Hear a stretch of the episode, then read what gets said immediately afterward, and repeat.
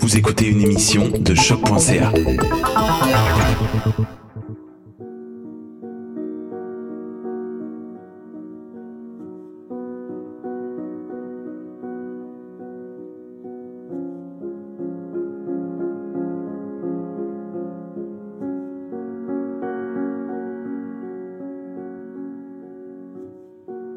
Croyez-vous au destin?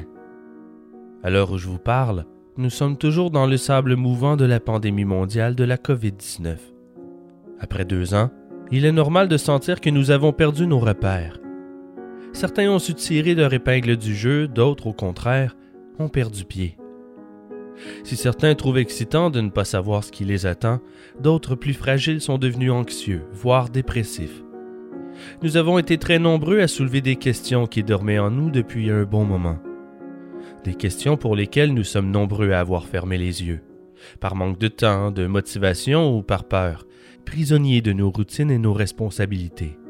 La pandémie est venue mettre la hache dans nos plans, prouvant bien la précarité de ceux-ci. En début de pandémie, plus de 35 000 Montréalais ont quitté la ville pour s'installer en banlieue ou à la campagne. Nous ne parlons pas ici d'exode au sens propre, mais il est clair que plusieurs ont profité des chamboulements pour écouter leur petite voix intérieure. Selon un sondage canadien effectué au printemps 2021, 42% des répondants songeaient à changer d'emploi ou de carrière au cours de l'année. Il paraît évident que nous avons été nombreux à se demander la grande question, moi inclus. Suis-je sur mon X? La pandémie a accéléré le pas de nos réflexions. Elle a causé un sentiment d'urgence comme si soudainement la fin du monde arrivait plus tôt que prévu. Mais comment savoir si nous prenons la meilleure des décisions pour nous-mêmes? Cette simple question me roule dans la tête depuis ma première visite chez l'orienteur de choix de carrière de mon école secondaire. J'approche bientôt la quarantaine et, en mars 2020, je n'avais toujours pas réussi à répondre à cette fameuse question. Cette question qui nous angoisse tous à un moment ou un autre. Qu'est-ce que je veux faire de ma vie? Personnellement, je lui ai toujours fait relativement confiance à cette vie, à tort ou à raison. Bien sûr, pour atteindre les buts que l'on se fixe, il faut travailler. On ne peut pas simplement attendre que les choses nous tombent dessus. Il faut les motiver, les attirer à nous, montrer de quoi nous sommes capables. Il n'y a pas que le travail, il y a aussi la chance. Il y a tant d'éléments inattendus pouvant ralentir notre trajectoire. Les hasards et les coïncidences peuvent faire dévier nos plans et changer complètement notre destination avez-vous déjà vécu une synchronicité? Ces étranges coïncidences qui se manifestent au moment où nous en avons besoin nous permettant parfois de débloquer une situation ou d'accéder à nos désirs comme par magie. Ouvrir un livre et tomber par hasard sur la page contenant l'information que nous recherchons, prendre un chemin sans réfléchir et tomber face à face avec la personne qui nous fournit exactement la réponse qu'il nous faut pour avancer. Certains diront que ce n'est que l'expression du pur hasard, ou d'une probabilité statistique certes mince, mais tout à fait possible. D'autres diront que ce n'est que l'interprétation de l'esprit, prompt à ramener à lui ce qui l'arrange. N'est-ce pas en quelque sorte la définition de la pareidolie dont nous avons déjà parlé? N'est-ce pas une habitude tout à fait humaine d'accorder un sens à quelque chose qui n'en a pas? Mais ce n'est qu'en 1900 que les premières théories sur cette question voient le jour quoique nous pourrions aussi y inclure la théorie sur la causalité du philosophe écossais David Hume, selon laquelle l'idée de relation causale existant entre deux phénomènes consécutifs n'est rien d'autre qu'une habitude de l'esprit. Mais revenons plutôt à la synchronicité. Entre 1900 et 1950, des coïncidences ont été observées et analysées en tant que phénomènes purement extérieurs, entre autres grâce aux travaux du biologiste et zoologiste autrichien Paul Kammerer concernant la loi des séries. Ce que nous enseignent les répétitions dans les événements de la vie et du monde. Une étude publiée en 1919. Ce que j'appellerai ici les signes du destin ont ensuite servi au psychiatre suisse Carl Gustav Jung pour exposer sa théorie sur la synchronicité. Par définition, la synchronicité est l'occurrence simultanée d'au moins deux événements qui ne présentent pas de lien de causalité mais dont l'association prend un sens pour la personne qui les perçoit. Autrement dit, ces signes pourraient être la projection et la matérialisation de contenu de la psyché.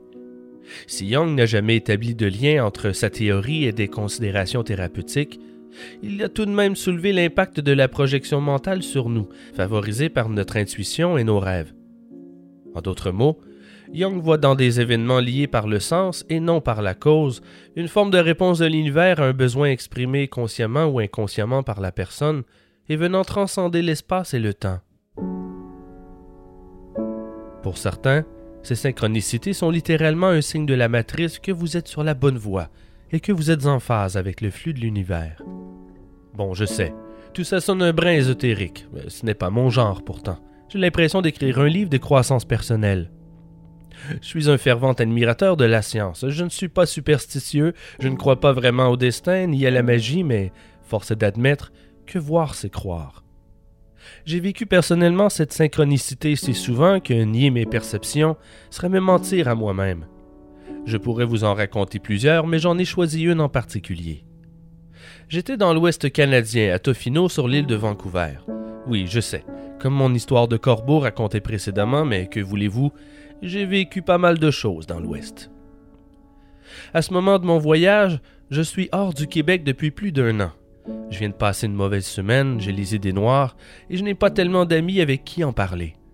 Je me suis installé en forêt, mais comme la terre est très humide, je me suis fabriqué une plateforme pour y monter ma tente. Et comme c'est interdit par la ville, je suis loin dans les profondeurs de la dite forêt pour éviter qu'on me trouve. Bref, ce soir-là, il pleut, et même si je suis à l'abri, l'air est froid et humide. À la nuit tombée, je me suis parlé à haute voix. Je me suis demandé si mon voyage n'était pas terminé, Peut-être était-ce temps pour moi de remballer mes affaires et de revenir à la maison. Je me suis demandé, éclairé à la lampe de poche, en mitouflé dans mon sac de couchage, si j'étais sur mon X, si j'étais là où je devais être. Je me suis endormi en espérant que la nuit me porterait conseil, en me promettant que j'allais prendre ma décision au petit matin. Réveillé par le soleil transformant ma tente en sauna, je constate que la pluie a cessé. Puis je tire la fermeture éclair pour sortir? J'ai été accueilli par une vision aussi stupéfiante qu'inattendue. Un lit de fleurs d'un mauve éclatant se présentait devant moi. Des fleurs que je n'avais jamais vues auparavant. Elles n'y étaient pas hier. Mais plus étrange encore, ces fleurs sont devant la porte de ma tante, et nulle part ailleurs. Je sors intrigué et je me mets à inspecter la forêt qui m'entoure. Je dois vite me rendre à l'évidence, ces fleurs n'ont poussé que devant ma tante. Ça a été plus fort que moi, j'y ai vu un signe. La forêt m'a envoyé un cadeau, un message. C'était surnaturel.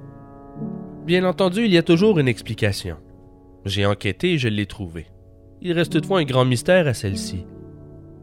Sans m'en être rendu compte, je m'étais installé au bas d'une colline. Les pluies presque diluviennes des dernières 24 heures ont descendu la côte dans ma direction et formé un ruisseau qui a coulé toute la nuit sous ma plateforme pour terminer sa course devant ma tente.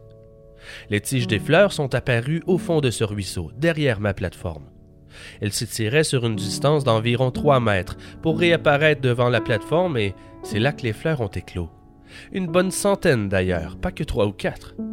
Mais voilà ce que je n'arrive pas à m'expliquer. J'ai cherché de quel type de fleurs il s'agissait. Je peux me tromper, mais je crois que c'était ce qu'on appelle l'hypomée des Indes, de la famille des belles de jour ou Morning Glory. Mais voilà, il semble que cette fleur est censée pousser en Amérique du Sud, pas au Canada.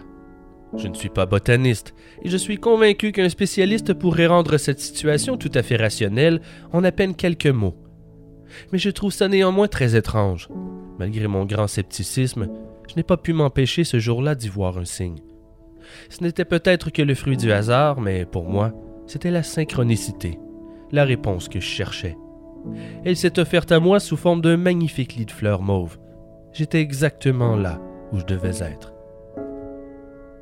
Bon, je commence à vous connaître, vous voulez d'autres exemples. Vos esprits incrédules ont besoin de signes plus grossiers et peut-être moins à l'eau de rose. Ça va, j'en ai plein le baluchon. Le 30 mai 1867 en Espagne, c'est le jour du mariage de la princesse Maria del Pozzo della Cisterna avec le duc Amédée d'Aoste, fils du roi d'Italie. Toutefois, une série d'événements tragiques se sont produits le jour de la cérémonie, et si j'avais été à leur place, je l'aurais annulé ce mariage. D'abord, la dame d'atour de la princesse s'est pendue, le portier du palais s'est tranché la gorge, le colonel qui conduisait le cortège nuptial s'est écroulé, victime d'une insolation, le chef de gare a été écrasé sous les roues du train qui amenait le couple en voyage de noces, l'aide de camp du roi s'est tué en tombant à cheval, et finalement le garçon d'honneur s'est suicidé avec son pistolet. Je ne vous ferai pas l'histoire de l'Espagne, mais vous vous doutez bien que la suite est loin d'être conte de fées. Mais il n'est pas toujours aussi facile de déceler les messages de ces signes mystérieux. En 1872, le baron Rodmire de Tarazone a été assassiné par un certain Claude Volbonne. Fait étrange, le père du baron avait lui aussi été assassiné par un dénommé Claude Volbonne 21 ans plus tôt. Les deux Claude n'étaient pas parents. Dans les années 30, Joseph Figlock marchait un jour dans les rues de Détroit lorsque, soudainement, un bébé tombe d'une fenêtre depuis un étage élevé. Il est tombé tout droit sur Joseph, ce qui a sauvé la vie du bébé. Ni un ni l'autre était blessé. L'année suivante, le même bébé est tombé à nouveau, de la même fenêtre, et une fois de plus, sur Joseph Figlock. Et comme la fois précédente, aucun des deux n'a été blessé. La question reste entière. L'interprétation que nous faisons n'est rien de plus qu'une interprétation. La loi des probabilités se calcule, tout est possible. Seulement, il faut savoir observer et écouter son intuition, peu importe ce que ça veut dire. Ces signes du destin peuvent n'être que des projections mentales de nos besoins subconscients. Encore faut-il savoir cerner nos besoins. Une théorie exposée au XVIIe siècle par l'écrivain Horace Walpole dans son ouvrage Les Trois Princes de Sérendip illustrait ces phénomènes synchronistiques. Et je cite En résumé, les princes rencontrent toujours ce dont ils ont envie ou besoin, et à chaque fois, comme par la chance d'un hasard heureux.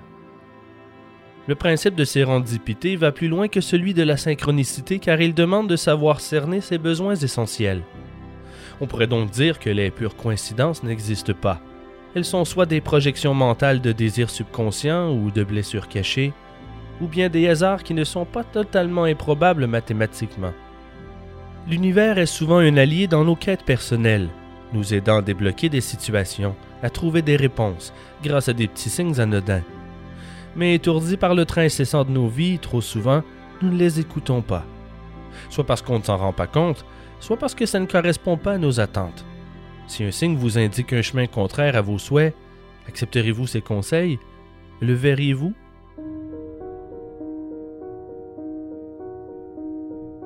Nos vies peuvent se transformer en l'espace d'une seule seconde. Un simple événement, une simple phrase, un geste innocent, le battement d'ailes d'un papillon. Les hasards sont si improbables, les coïncidences si mystérieuses. Et de plus, si on préfère se fier à la théorie du chaos, toute prédiction est impossible. Mais peut-on faire confiance aux signes lorsque notre vie entière n'est que mensonge?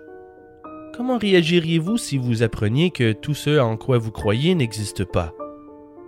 Que la vie que vous aviez prise pour acquise n'est que subterfuge pour camoufler des horreurs qui vous étaient jusqu'ici inconcevables. Nous avons besoin de faire confiance.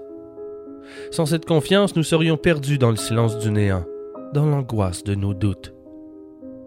Faire confiance, c'est accepter sa vulnérabilité basée sur des croyances optimistes, sur les intentions d'autrui. Nos convictions nous apportent une impression de sécurité, même si parfois illusoire. La confiance se construit, une brique à la fois, comme un château de cartes qu'un simple coup de vent peut faire tomber. Il n'existe en ce monde aucune croyance à l'épreuve de la vérité. Quand les masques tombent, les illusions réconfortantes d'autrefois se recouvrent d'un épais brouillard, les ténèbres remplacent nos remparts, nous perdons l'équilibre, sans rien de tangible autour de nous sur lequel s'accrocher.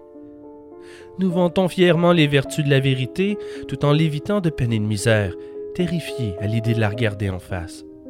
Nous jouons un jeu. Dans ce grand théâtre, nous prétendons. Car nous savons très bien que la vérité peut faire s'écrouler tout ce que nous prenons pour acquis. Cette façade polie, propre et modelée, suivant nos espérances, nos rêves et nos aspirations. Au fond de nous, aussi enfouis soit-il, nous savons tous que le jour où nos secrets les plus sombres seront exposés au grand jour, nos châteaux de cartes s'effondreront. La nature humaine étant ce qu'elle est, à vous de juger s'il ne serait pas plus avantageux de garder les yeux fermés? La douloureuse vérité peut parfois être si atroce et intolérable pour nos âmes en peine. Cette année, nous creuserons ensemble dans les cendres de personnages à la fois très près de nous et plus grands que nature. L'ascension et la chute d'hommes et de femmes se cachant derrière un mensonge, une simulation, une duperie, une peur, mais surtout une grande noirceur. dont les révélations se sont avérées aussi destructrices que mortelles.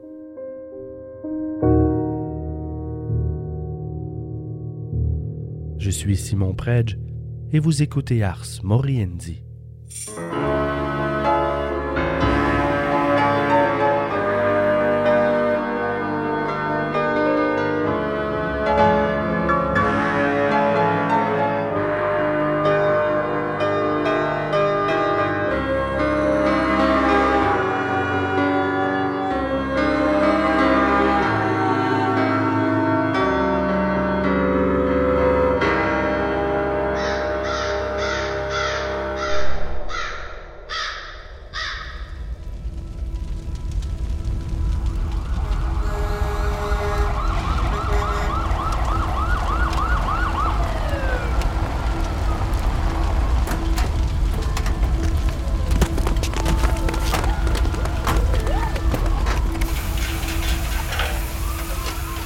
L'amiral est sorti de son sommeil un peu après 4 heures du matin.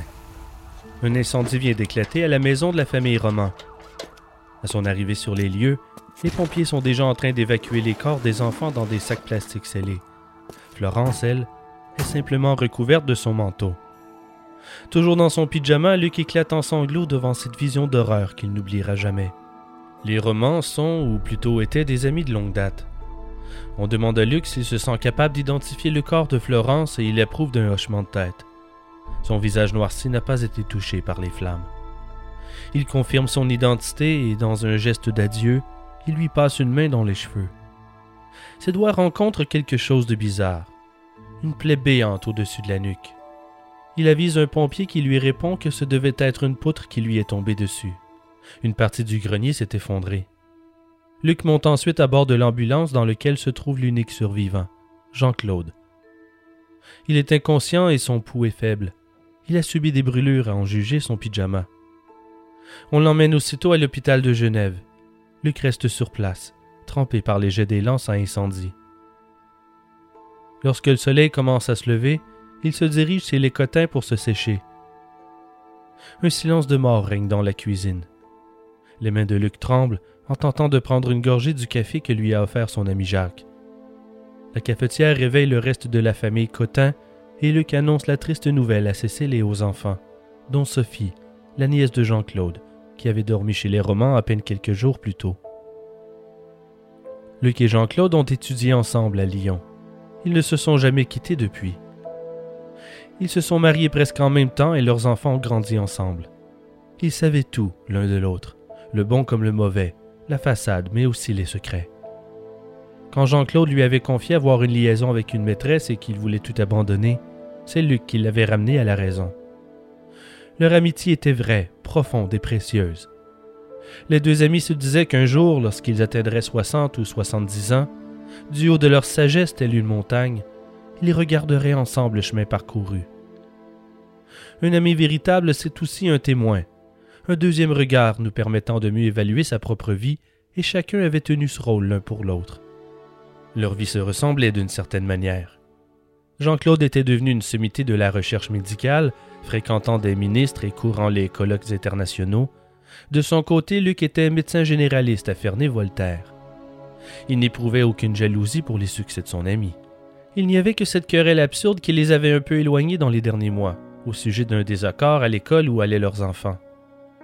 Jean-Claude s'était tellement énervé. Luc avait dû faire les premiers pas. Leur amitié ne devait pas se brouiller pour une telle broutille. Ça l'avait beaucoup tracassé.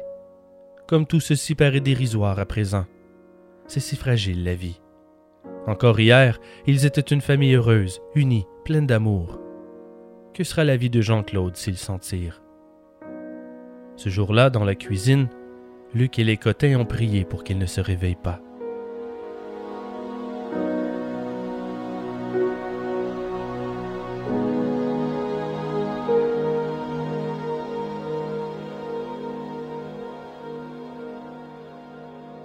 L'ouverture de son cabinet, deux gendarmes l'attendaient pour l'interroger. Ils veulent savoir si Jean-Claude avait des ennemis connus ou des activités suspectes. Devant son étonnement, les gendarmes décident de lui dire la vérité.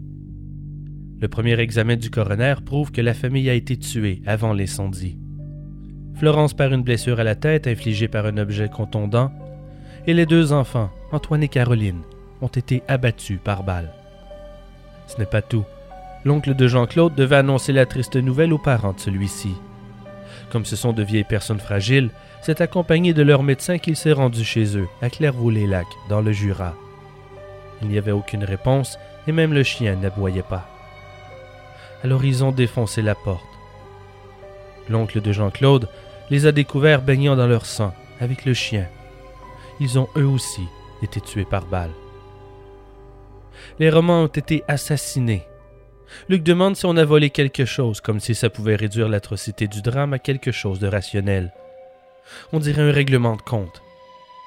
80 kilomètres séparent les deux scènes de crime touchant les membres d'une même famille. Luc a beau se casser la tête, désemparé, il ne leur connaît aucun ennemi. Tout le monde les aimait.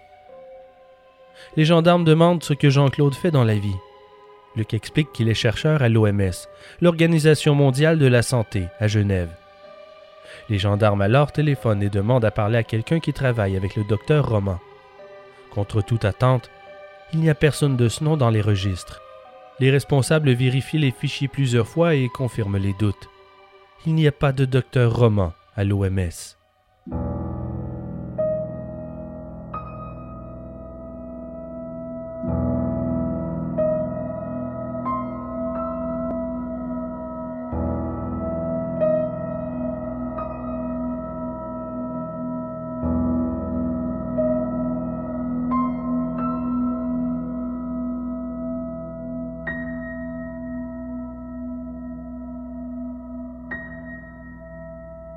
Les Romans habitent Clairvaux-les-Lacs et les environs depuis plusieurs générations.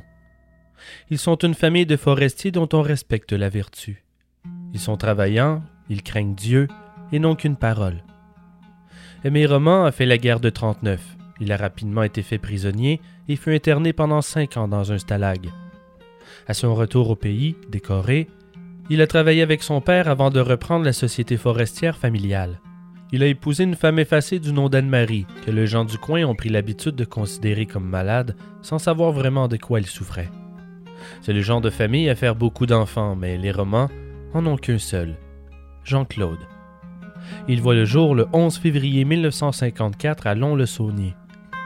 Par deux fois, Anne-Marie a été hospitalisée par la suite pour des grossesses extra-utérines qui ont fait craindre pour sa vie. L'hystérectomie a été camouflée en appendicite.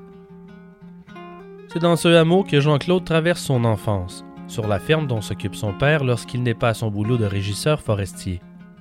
Par la suite, les romans se font bâtir à Clairvaux-les-Lacs et s'y installent. Jean-Claude est très avancé à l'école. Il acquiert l'équivalent d'un an d'avance et reçoit même le prix d'excellence en classe de septième, l'équivalent de la première secondaire au Québec. Il était sage, calme et doux, peut-être même trop. Il ne faisait jamais de bêtises. Comme sa mère se faisait du souci pour un rien, il a vite compris qu'il valait mieux ne pas en rajouter. Il admirait son père qui ne laissait jamais paraître ses émotions, et il s'était forcé de l'imiter. Ce serait ingrat de leur faire du chagrin, comme sa mère se plaisait à dire, uniquement pour des broutilles d'enfants. Mieux valait cacher ses émotions au sein de cette famille. De notre côté, on lui avait appris à ne pas mentir. Les romans n'avaient qu'une parole. Un roman était franc. Et en même temps, il ne fallait pas dire certaines choses, même si elles étaient vraies. Comme par exemple, une fois adulte, Jean-Claude et sa femme prétendaient parfois aller au cinéma à Genève quand en réalité, ils faisaient de l'alphabétisation dans des familles défavorisées. Leurs amis n'en savaient rien. Mais on a tous besoin d'un confident, quelqu'un avec qui partager nos doutes et nos peines. Pour Jean-Claude, c'était son chien. Un jour, celui-ci disparaît. Jean-Claude est dévasté. Il soupçonne son père de l'avoir abattu à la carabine. Peut-être était-il malade et qu'il voulait lui épargner cette épreuve, ou peut-être avait-il commis un geste que seule la peine capitale pouvait faire oublier. Il est possible que le chien se soit réellement enfui, mais Jean-Claude ne l'envisage pas une seule seconde. Il n'obtiendra jamais de réponse tant la pratique du pieux mensonge allait de soi dans cette famille, où la règle est de ne jamais mentir. À l'adolescence, il entre au lycée de Long-le-Saunier. Il y passe des années solitaires, il n'est pas bon dans les sports et il agit de manière très effarouchée. Il n'est pas à l'aise autour des filles, un point tel qu'il se réfugie dans sa tête. Il s'invente même une copine imaginaire qu'il nomme Claude. En revanche, ses notes sont excellentes. Détail curieux, pour son bac en philo, le sujet qu'il choisit pour sa session de juin 1971 est La vérité existe-t-elle? Question de suivre les traces de son père, il intègre la classe préparatoire d'agro au prestigieux lycée du Parc à Lyon. Mais les choses se passent mal. Nous en savons très peu sur ce qui a eu lieu. A-t-il été intimidé ou humilié? Quoi qu'il en soit, il réagit en tombant malade, des sinusites à répétition. Il ne retourne pas à Lyon après les vacances de la Toussaint. Il passe le reste de l'année scolaire emmuré chez ses parents. Nous ignorons comment a été cette année de solitude. Il n'en parle jamais, comme un trou dans son parcours. L'hiver, les nuits peuvent être longues dans le Jura.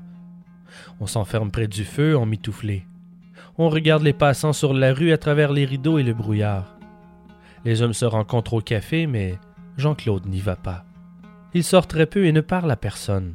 Il cache sa mélancolie, pour éviter que ses parents ne la voient comme un simple caprice. Il passe la majeure partie de ses journées dans sa chambre, dont la décoration enfantine n'a jamais été changée durant ses années d'internat. C'est durant cette période qu'il prend la décision de ne pas revenir en agro et de renoncer à la carrière forestière. Il va étudier la médecine. Il dira plus tard toutefois s'y être résolu avec regret. Il n'imaginait rien de plus beau que de vivre et travailler en forêt comme l'avaient toujours fait son père et son père avant lui. Mais à l'école, il s'est heurté au dédain des jeunes bourgeois, fils de médecins ou d'avocats, pour qui la foresterie est un bassin de cutéreux et de bouseux. Le métier de son père ne lui paraissait plus aussi désirable et il en avait honte. Il rêvait d'une ascension sociale que ses résultats scolaires rendaient tout à fait raisonnables. Il se dit qu'en devenant médecin, il compensait pour la déception qu'auraient ses parents en plus d'atteindre le rang social tant désiré. Il n'a toutefois pas la flamme médicale. L'idée de soigner des malades et de toucher des corps souffrants le rebute, mais il ne s'en cache pas. Il trouve attirant par contre d'acquérir un savoir sur les maladies. Il y a une autre raison de s'inscrire en première année de médecine à Lyon. Une fille, bien sûr. Florence, une cousine éloignée qu'il voyait quelquefois dans les fêtes de famille. Elle s'y est inscrite aussi, elle habite à Annecy avec ses parents et ses deux frères dont elle est l'aînée. Elle est grande et sportive. Elle aime les soirées entre amis autour d'un feu de camp et cuisiner des gâteaux pour la fête de l'aumônerie. Une catholique naturelle, droite et franche. Une fille simple mais pas sotte, juste un peu naïve, ne voyant pas plus le mal qu'elle ne le ferait, semblant promise à une vie sans histoire. Et ça lui convenait très bien. À Lyon, Florence partage un petit appartement avec deux amies étudiantes. Au départ, elle paraît plutôt agacée par la cour insistante et timide de son cousin qui plaît surtout à ses parents. Elle est très sociable et lui ne connaît personne. À la longue, Jean-Claude s'accroche à leur bande. Personne n'y voit d'inconvénient, mais s'il n'est pas là, personne ne pense à l'appeler non plus. De son côté, Luc Lamiral est un leader. Il est bel homme, d'une vieille famille de médecins lyonnais, sûr de lui. Luc apprécie le sérieux et la loyauté de Jean-Claude. Leur amitié fait beaucoup pour son intégration dans son groupe d'amis. Peut-être est-ce que Luc a aussi influencé les sentiments de Florence. Les mauvaises langues disent qu'elle a cédé aux avances de Jean-Claude par lassitude. J'ignore ce qu'étaient les sentiments réels de Florence, mais ce que nous savons, c'est que pendant 17 ans, ils ont célébré le 1er mai. Ce n'est pas l'anniversaire de leur mariage, mais celui de la première fois où Jean-Claude a osé dire je t'aime. C'est très probablement aussi le jour de sa première relation sexuelle il a 21 ans. Après quelques jours à peine de cette liaison, Florence utilise comme prétexte la préparation aux examens pour décider qu'il valait mieux ne plus se voir. C'est mieux ainsi, dit-elle. Incapable de gérer l'échec, Jean-Claude réagit comme au lycée du parc. Il tombe en dépression. Est-ce que son cadran n'a pas sonné ou est-ce qu'il a décidé de ne pas l'entendre? Qu'importe, il s'est levé en retard pour son examen de fin de seconde année. Il devra le reprendre à la session de septembre. Ce n'est pas la fin du monde. Et pourtant, cet événement est décisif dans le parcours de Jean-Claude Roman.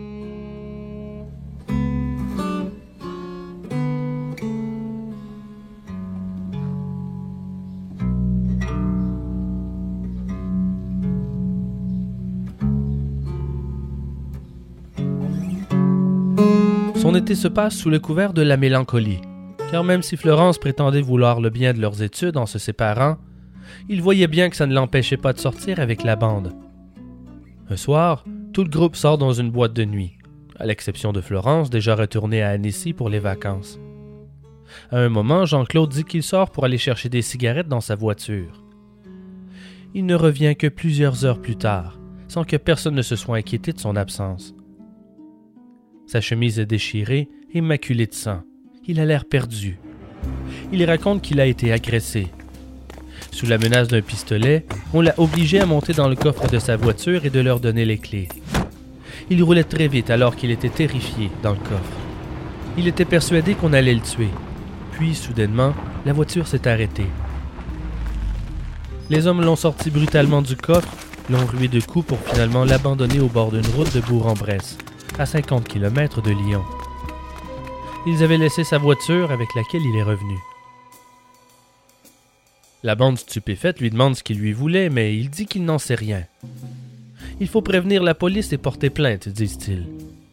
Il y répond qu'il le fera. En réalité, il n'en existe aucune trace dans les dossiers du commissariat. Au cours des jours suivants, les amis lui demandent s'il a du nouveau, puis les vacances arrivent, chacun part de son côté. Plus personne n'en a parlé. Cet événement étrange germera tout l'été dans la tête de Jean-Claude, alors qu'il se morfond seul à Clairvaux. Une idée sombre s'étend dans son esprit comme des tentacules, un myxomycète, comme la moisissure qui déploie ses champignons et recouvre en un rien de temps les murs. Puis le jour de leur entrée arrive, et la bifurcation commence. Il manque un examen important en septembre 1975, sous prétexte qu'il s'est fracturé le poignet deux jours auparavant. Le matin de l'examen, il fixe les aiguilles de son cadran sans bouger de son lit, toute la journée. Après l'écrit, les étudiants sortent sur les terrasses des cafés pour se demander comment ça s'était passé, mais Jean-Claude n'y est pas, et personne ne le remarque. En début d'après-midi, les parents de Jean-Claude lui téléphonent pour lui poser la même question. Personne d'autre ne tente de le rejoindre, personne ne vient cogner à sa porte. Trois semaines s'écoulent avant l'annonce des résultats. Il n'est pas trop tard il peut encore avouer. Mais il est un jeune homme sérieux. Admettre une grosse bêtise enfantine est trop difficile pour lui. Il s'en mord les lèvres. Il aura à s'expliquer, on le jugera amèrement. Il est trop fragile pour affronter la vérité. Cette vérité qui fait l'honneur des romans et dont on ne devait jamais parler. Nous avons tous ces moments de regret dans nos bagages. Nous voudrions remonter le temps, une seule minute en arrière et annuler la bourde, la folie que l'on vient de commettre. Même s'il considérait inavouable son petit mensonge blanc à ses parents, il aurait bien pu expliquer sa situation à une autorité universitaire, n'importe laquelle, que ce soit un poignet cassé ou une déprime passagère. Il aurait pu se négocier une reprise. Au lieu de cela, il attend. Et le jour de l'annonce des résultats, il annonce sa réussite à tout le monde. Il est admis en troisième année de médecine. Son succès annoncé, il s'enferme dans son studio que lui ont offert ses parents. Il passe le premier trimestre à ne rien faire chez lui, sans retourner à Clairvaux. Si quelqu'un sonne à sa porte, il ne répond pas. Il ne fait pas plus le ménage et il ne se nourrit que de boîtes de conserve. Je me demande ce qui pouvait bien meubler ses réflexions durant ces longues heures à fixer le vide. Est-ce que sa conscience venait parfois percer les nuages sombres de sa torpeur? Il devait avoir le sentiment de foutre sa vie en l'air, il rêvait peut-être d'un événement cataclysmique venu pour le sortir d'affaires, un incendie à l'université détruisant toutes les copies, un tremblement de terre détruisant Lyon. Il attend. Il reste là à ne rien faire, à manger froid, à prendre du poids, à attendre la fin.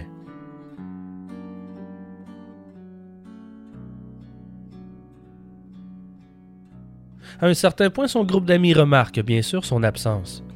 Mais il n'est jamais au cours. Quelqu'un l'a vu récemment se demande-t-il de temps à autre. Puis un jour, un peu avant Noël, on cogne chez Jean-Claude. C'est Luc l'amiral, qui insiste jusqu'à ce qu'on lui réponde. Il vient aider son ami, lui secouer les puces. Il convainc Jean-Claude de sortir prendre une marche. Au plus fort de leur conversation, Luc lui explique que c'est lorsqu'on touche le fond que le moment est venu de donner un coup de pied pour remonter à la surface. A-t-il été tenté de tout avouer à Luc?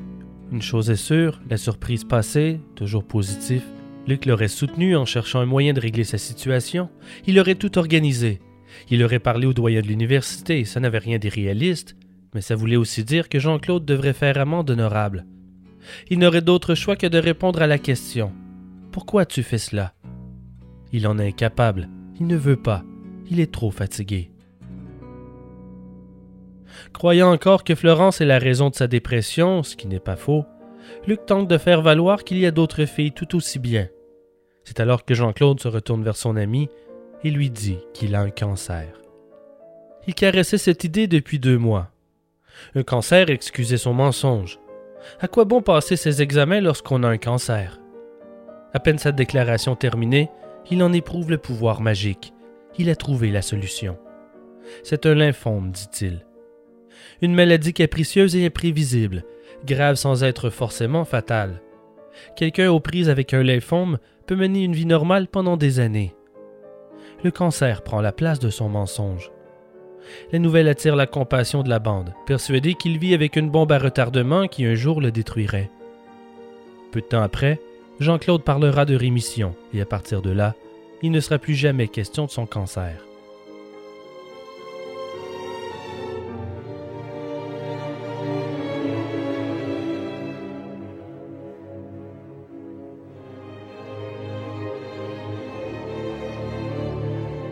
La vie reprend alors son cours.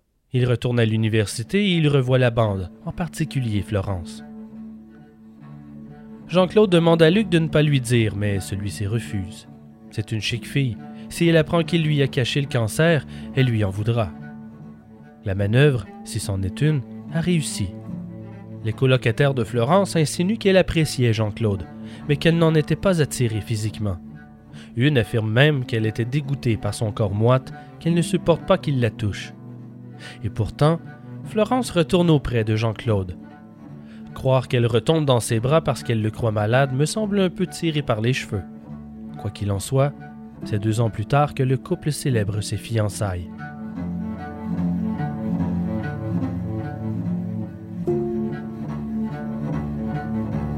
De 1975 à 1986, la correspondance entre l'université et Jean-Claude est incessante. Bien entendu qu'il cherchait aussi à savoir où il se trouve. Deux fois, lors d'examens d'entrée en troisième année, il envoie des lettres évoquant des problèmes de santé pour ne pas s'y présenter. Il y joint toujours une lettre d'un médecin manquant de détails. Au bout de plusieurs lettres mensongères, de débats à savoir s'il a envoyé tel ou tel document ou non, et de va-et-vient en jouant au con, la faculté envoie une lettre lui défendant de se présenter en septembre. Toutefois, aucun règlement ne l'empêche de s'inscrire. Chaque automne, il reçoit sa nouvelle carte d'étudiant, suivie d'une lettre du doyen lui défendant de se présenter. Douze années de suite, douze ans, il s'inscrit, faisant croire à son entourage qu'il poursuit ses études en médecine. Et eux, ils n'y voient que du feu. Après son retour avec Florence, ils prennent l'habitude d'étudier ensemble pour les examens, même s'ils ne suivent plus les mêmes cours car elle avait raté le même examen que Jean-Claude en fait de seconde année. Elle s'est rabattue sur la pharmacie. Ils révisent ensemble leurs questions d'examen. Au final, Jean-Claude fait l'entièreté de ses études de médecine en lecture, mais sans passer les examens et sans le diplôme, seulement pour protéger les apparences. Il se présente parfois dans le hall les jours d'examen pour qu'on puisse dire qu'il y était. Comme les stages ont lieu dans divers hôpitaux de la région, il ne lui suffit que de prétendre qu'il fait le sien dans un hôpital différent que celui de son interlocuteur. Puis les amis commencent à se marier. Éventuellement, comme si c'était simplement leur tour, Florence et Jean-Claude suivent la parade. Le mariage a lieu à la maison d'Annecy des parents de celle-ci, en présence d'une cinquantaine d'invités. La nuit suivante, Florence reçoit les félicitations du jury pour sa thèse de pharmacie, et Jean-Claude, lui, affirme avoir été reçu à l'internat de Paris. D'abord chargé de recherche à Lyon, il devient maître de recherche auprès de l'OMS à Genève. Il quitte donc Lyon pour s'établir à Ferney-Voltaire. Luc Lamiral vient d'y reprendre le cabinet de son père et Jacques Cotin vient d'ouvrir une pharmacie où Florence pourrait travailler. Avec les agréments de la campagne à deux pas d'une capitale et de l'aéroport, c'était idéal. Et surtout, un bon endroit pour les enfants.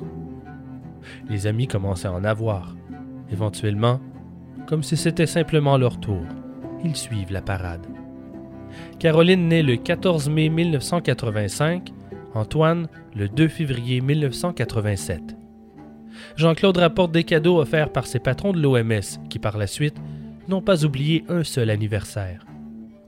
Sans même les connaître, Florence leur écrit des lettres de remerciement qu'il se charge de transmettre.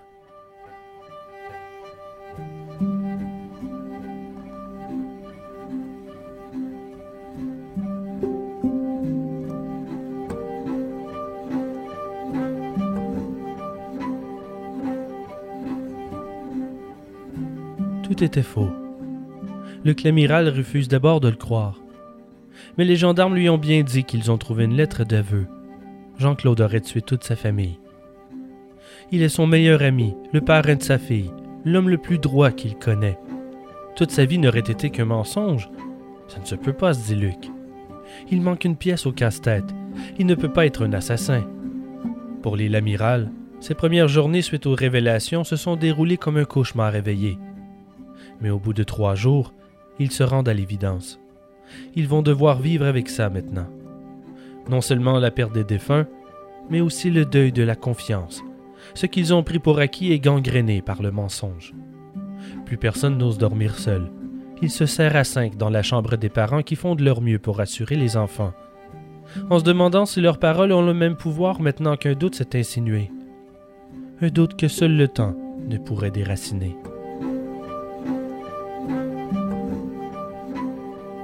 Le pays se remplit de journalistes et de photographes en quelques heures. Ils harcèlent tout le monde, même les jeunes écoliers qui ont maintenant peur qu'il leur arrive la même chose. Presque tous les soirs, la bande se réunit, parfois jusqu'à 4 heures du matin, pour tenter de tenir le coup. Ils oublient de manger, ils boivent trop. Certains recommencent à fumer. Le choc est dévastateur. Les questions se bousculent. Mais d'où venait l'argent Comment les romans arrivaient-ils à payer les études des enfants, les voyages, la maison? Qui est cette Corinne mentionnée dans sa lettre d'aveu Cette mystérieuse maîtresse? Chacun se demande Comment avons-nous pu vivre si longtemps auprès de cet homme sans rien soupçonner? Chacun cherche dans sa mémoire le souvenir d'un doute. Luc se rappelle quelques mois plus tôt, après avoir appris à Florence que son ami avait été reçu cinquième à l'internat de Paris. Ce n'était pas ce succès qui l'étonnait, mais de ne pas l'avoir su à l'époque. Pourquoi n'en avoir pas parlé? Interrogé, traité de cachotier, Jean-Claude avait haussé les épaules et dit qu'il ne voulait pas en faire tout un plat avant de changer de sujet. C'était extraordinaire, cette capacité de faire dévier la conversation dès qu'elle venait sur lui. Il le faisait si bien qu'on ne s'en rendait même pas compte, et quand on y repensait, c'était pour finalement admirer sa discrétion, sa modestie, son souci de mettre les autres en valeur plutôt que lui-même. Luc avait vaguement senti pourtant que quelque chose clochait dans ce qu'il disait de sa carrière.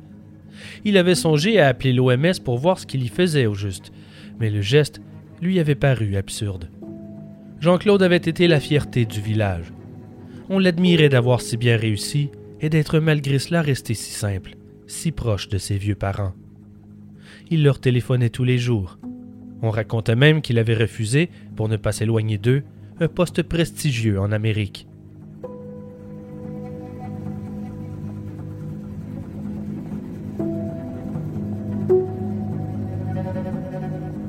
Après trois jours à se morfondre et à chercher des réponses, ils apprennent que Jean-Claude Roman allait survivre.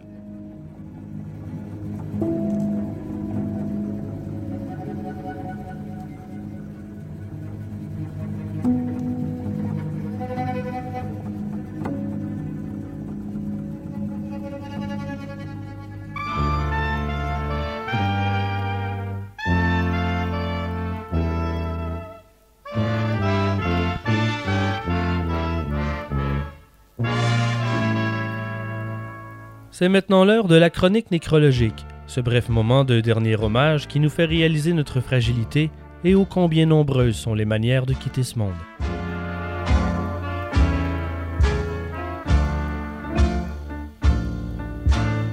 Le 17 septembre 1935, les Dodgers de Los Angeles, une équipe de baseball américaine, étaient à Saint-Louis pour préparer les séries contre l'équipe des Cardinals, lorsqu'on annonce au joueur Len Konecki que sa saison est terminée il ne fait plus partie de l'équipe.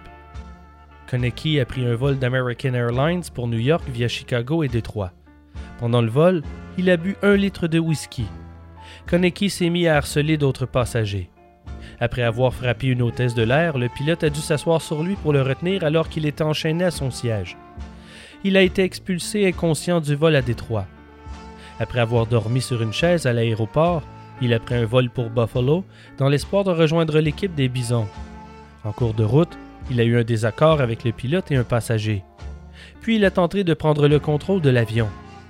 Afin d'éviter un accident, Konecki a été frappé à la tête avec un extincteur par le pilote, William Joseph Mulkeny, qui pour ce faire avait quitté les commandes de l'avion, et par un autre passager, Erwin Davis. Maintenant perdu dans l'espace aérien canadien, Mulkeny a dû effectuer un atterrissage d'urgence à l'hippodrome de Long Beach à Etobicoke, en Ontario, où on a découvert que Konecki était décédé d'une hémorragie cérébrale. Les deux hommes ont été accusés d'homicide involontaire, mais ont été déclarés non responsables par un jury du coroner peu de temps après. Len Konecki avait 31 ans. Étrangement, ça me rappelle une histoire d'influenceur.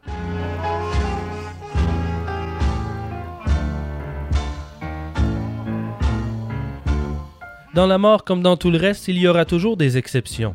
Parfois, la vie vous joue des tours, annonçant votre trépas semblant inévitable, et la mort décide pourtant que votre heure n'a pas encore sonné. Un bon exemple récent est le cas inouï de Mark Jenkins. Le dimanche 9 janvier dernier, l'ancien pilote de chasse de l'armée de l'air de 70 ans a un problème technique au volant de son petit avion Cessna. Il s'écrase sur un chemin de fer de Pacoma, en Californie. Il survit miraculeusement à l'écrasement. Il a de nombreux os brisés et son visage est en charpie. Mais il n'est pas au bout de ses peines. Un train fonce droit sur lui, à toute vitesse. Comme le commissariat est de l'autre côté de la rue, les policiers arrivent rapidement et l'extirpent d'urgence de l'appareil à peine quelques secondes avant que le train frappe la carcasse de l'avion, de plein fouet. Le septuagénaire s'en est tiré avec quelques coupures, des échymoses et des côtes cassées. C'est ce que j'appelle déjouer la mort.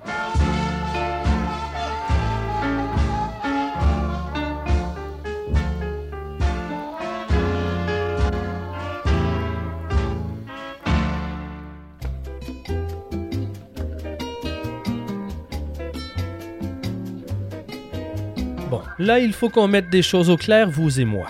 Vous êtes nombreux à m'envoyer toutes sortes de questions concernant le podcast. Toutefois, toutes vos réponses se cachent généralement à la fin de chaque épisode. Alors sachez que lorsque vous me posez une question, je le sais que vous n'avez jamais écouté jusqu'au bout. Ne vous en faites pas, je ne vous en tiens pas rigueur. Je sais que c'est ennuyeux les génériques. Seulement, à cause de vous, je serai maintenant obligé de faire comme tout le monde et couper l'histoire en deux avec les informations importantes et les nouvelles du village. Si vous êtes pour passer cette minute d'intérêt public à l'avenir, de grâce, écoutez-la au moins une fois avant de m'envoyer vos questions. Bien entendu, vos questions sont malgré tout toujours le bienvenu, c'est toujours un plaisir de vous lire. Alors voilà quelques nouvelles. J'avais l'intention de ramener les comédiens pour cette saison, mais la situation au Québec n'a pas été de tout repos ces derniers temps, alors je vais attendre encore un peu, par souci de sécurité. Le divertissement ne doit pas mettre mes invités à risque. Merci de votre compréhension. Ils seront de retour quand la situation le permettra. Idem pour les entrevues testimonium. Toutes les trames sonores de chaque épisode, ça c'est la musique, sont disponibles en ligne sur le blog d'Ars Moriendi au www.arsmoriendipodcast.ca. Depuis la page d'accueil, cliquez sur les titres d'épisode pour voir la fiche complète et détaillée ou sélectionnez l'épisode depuis la section épisode du site web. Vous y trouverez aussi toute la bibliographie, les crédits et des photos en lien avec chaque histoire. Les trames sonores sont aussi disponibles dans une playlist Spotify appelée Ars Moriendi Podcast, deux points, les trames sonores. Si vous souhaitez encourager et soutenir le podcast, rien de plus simple. Abonnez-vous au Patreon de la Société secrète d'Ars Moriendi. Pour le prix d'un café par mois, vous aurez accès aux épisodes avant tout le monde, et pour le prix d'un café peut-être un peu plus luxueux, des mini-épisodes Brevis Fabula, de même que les épisodes Voluptuaria dans lesquels je vous fais visiter certains des endroits les plus insolites du monde. Merci d'avance pour votre support qui me permet de faire d'Ars Moriendi ma vie. Puis finalement, mon premier livre, La mort en héritage, histoire vraie et insolite de meurtre en famille, est disponible en librairie en France comme au Québec. Un second livre est en préparation sous le titre Les Chroniques de l'Abîme, et ce sera un roman de fiction illustré basé sur des faits réels, écrit par Charles Beauchesne et moi-même, Simon Predge, illustré par le BDiste Pierre Banque. Publié aux Éditions de l'Homme, sa sortie est prévue pour le printemps prochain. Plus d'informations à venir. Avez-vous les nerfs assez solides pour traverser la brèche et plonger dans les profondeurs de l'abîme? Bon, cette section ne sera pas toujours aussi longue, je vous le promets. Maintenant, de retour à notre programme principal.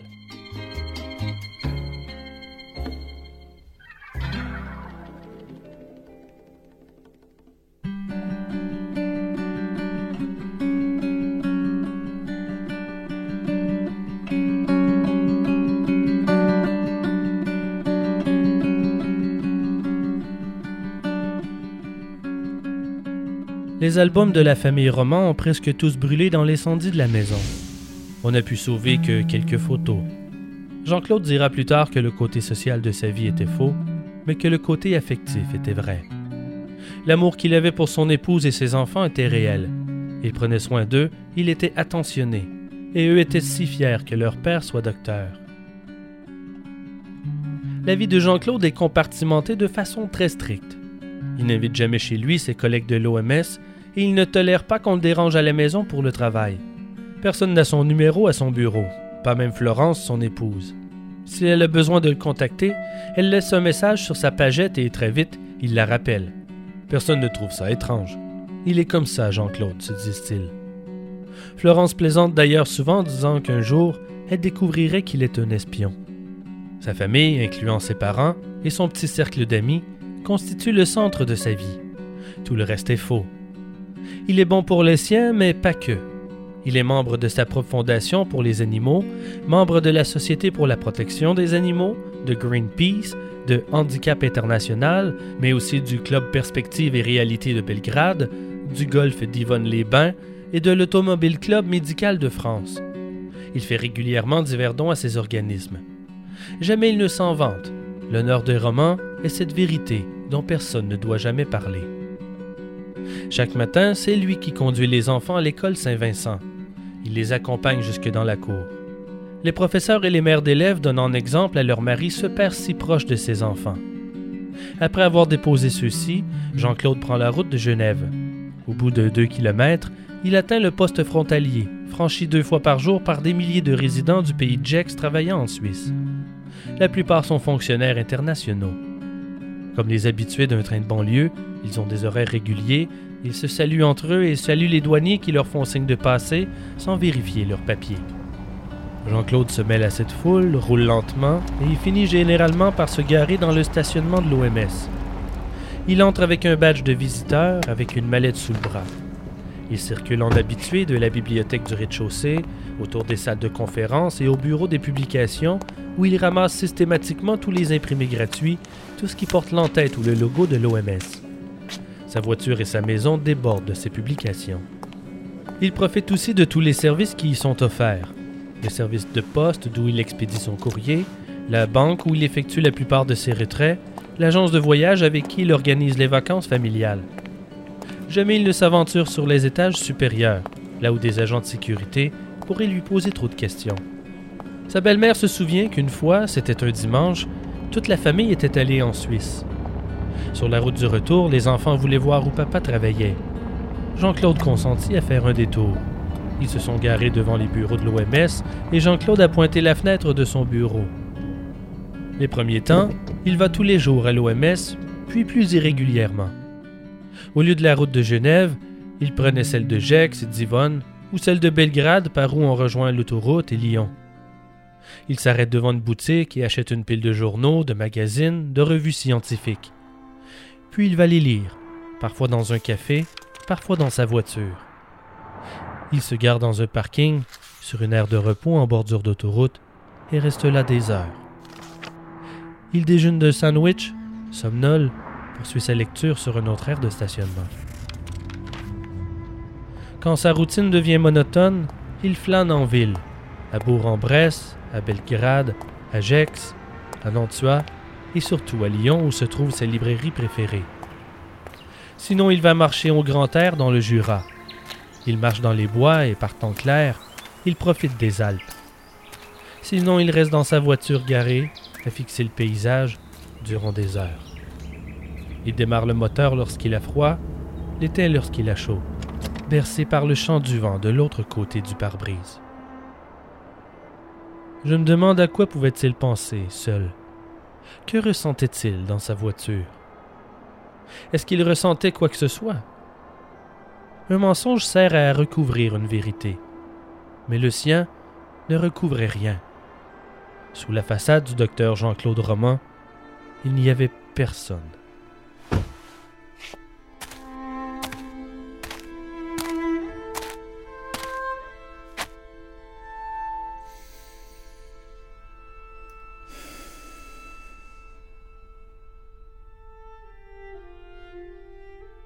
Le jeudi, jour du cours qu'il prétend donner à Dijon, il rend visite à ses parents, tout heureux de montrer aux voisins leur fils médecin dont ils sont si fiers. Il est si occupé, et pourtant il trouve toujours le temps de faire un détour et leur rendre visite, se disait-il.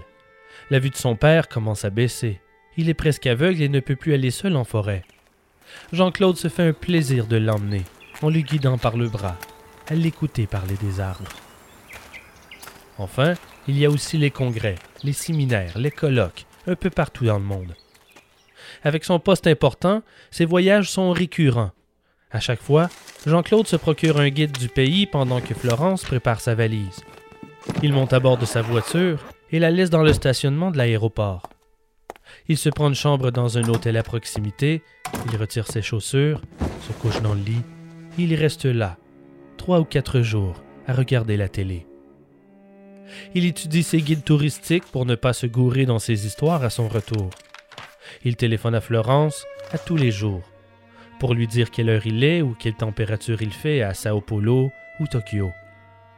Il lui dit combien elle lui manque, combien il pense fort aux enfants. Lorsqu'il revient à la maison, c'est avec les mains pleines de cadeaux achetés à la boutique de l'aéroport. Chaque matin il sort, chaque soir il revient, prétendant être allé au boulot. Il erre toute la journée, loin de la maison. Il ne parle à personne. Chaque visage lui fait peur. Ce pourrait être celui d'une connaissance qui se demanderait bien ce qu'il foutait là, sur un banc, au milieu de nulle part, en plein après-midi. Son histoire ne pouvait pas bien se terminer, il le savait. Jamais il n'a tenté de confier son lourd secret, ni à sa femme, ni à une amie, pas même à un inconnu dans un parc, un prêtre ou une psychothérapeute En quinze ans de double vie, il n'a parlé à personne. J'imagine que l'on doit se sentir bien seul lorsqu'on n'existe pas vraiment.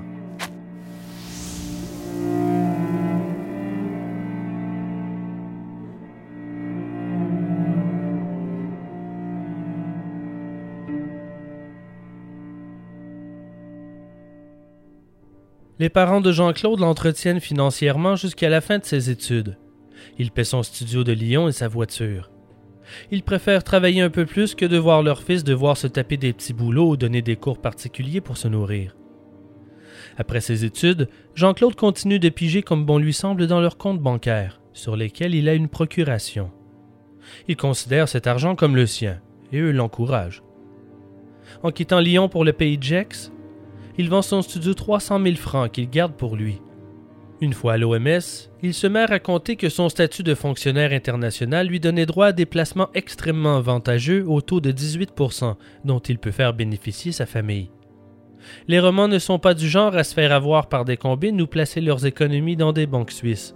Mais comme l'idée vient de Jean-Claude, ils n'ont aucune raison de s'en faire.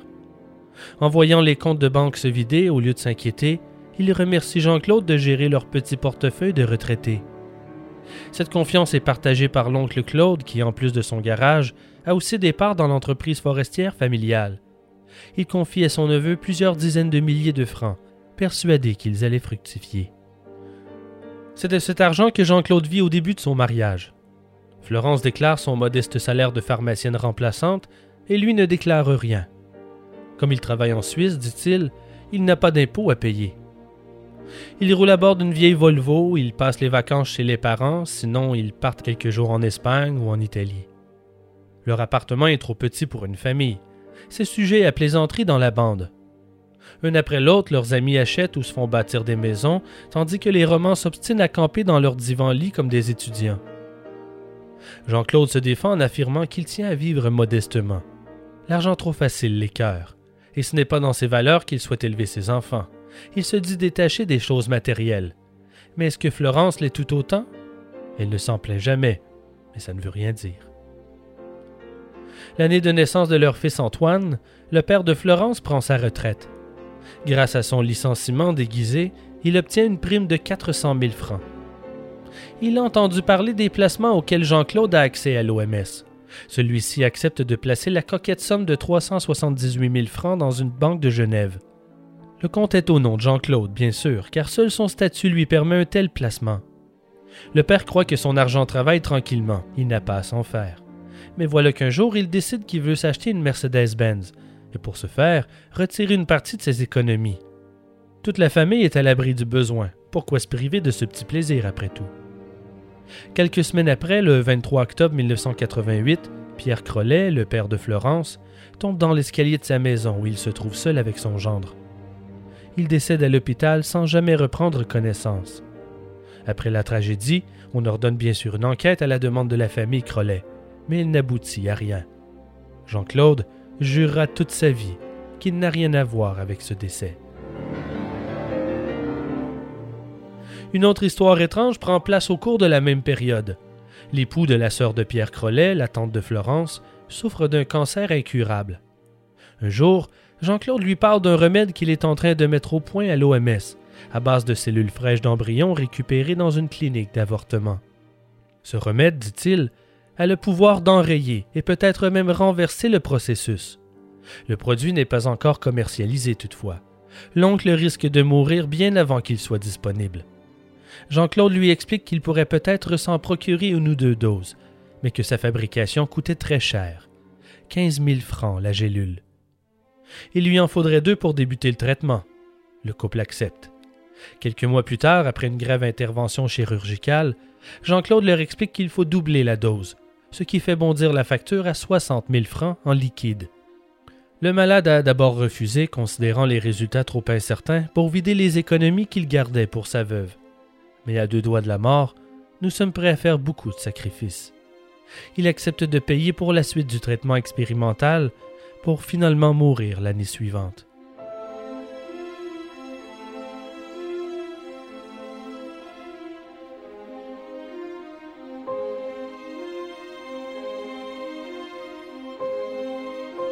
Le décès de l'oncle de Florence, que je ne nommerai pas par respect pour la famille, est providentiel pour Jean-Claude. Non seulement il n'est plus question de retirer l'argent du compte suisse, mais en plus, Madame Crollet vend la maison devenue trop grande pour elle. Il lui confie l'argent de la vente s'élevant à 1 300 000 francs. Au cours des mois suivants, ce qu'il prétendait être un accident, il est d'un soutien admirable pour la famille, qui le considère maintenant comme son chef, y compris sa belle-mère, plongée dans une sévère dépression après la perte de son époux. Jean-Claude a 34 ans. Il devient père et pilier de la famille. Espérant les distraire de leur deuil, ils quittent leur appartement pour s'installer dans une petite ferme restaurée à Prévesin.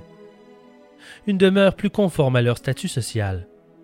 À partir de là, tout s'accélère, tout s'embrouille. Jean-Claude tombe amoureux d'une autre femme.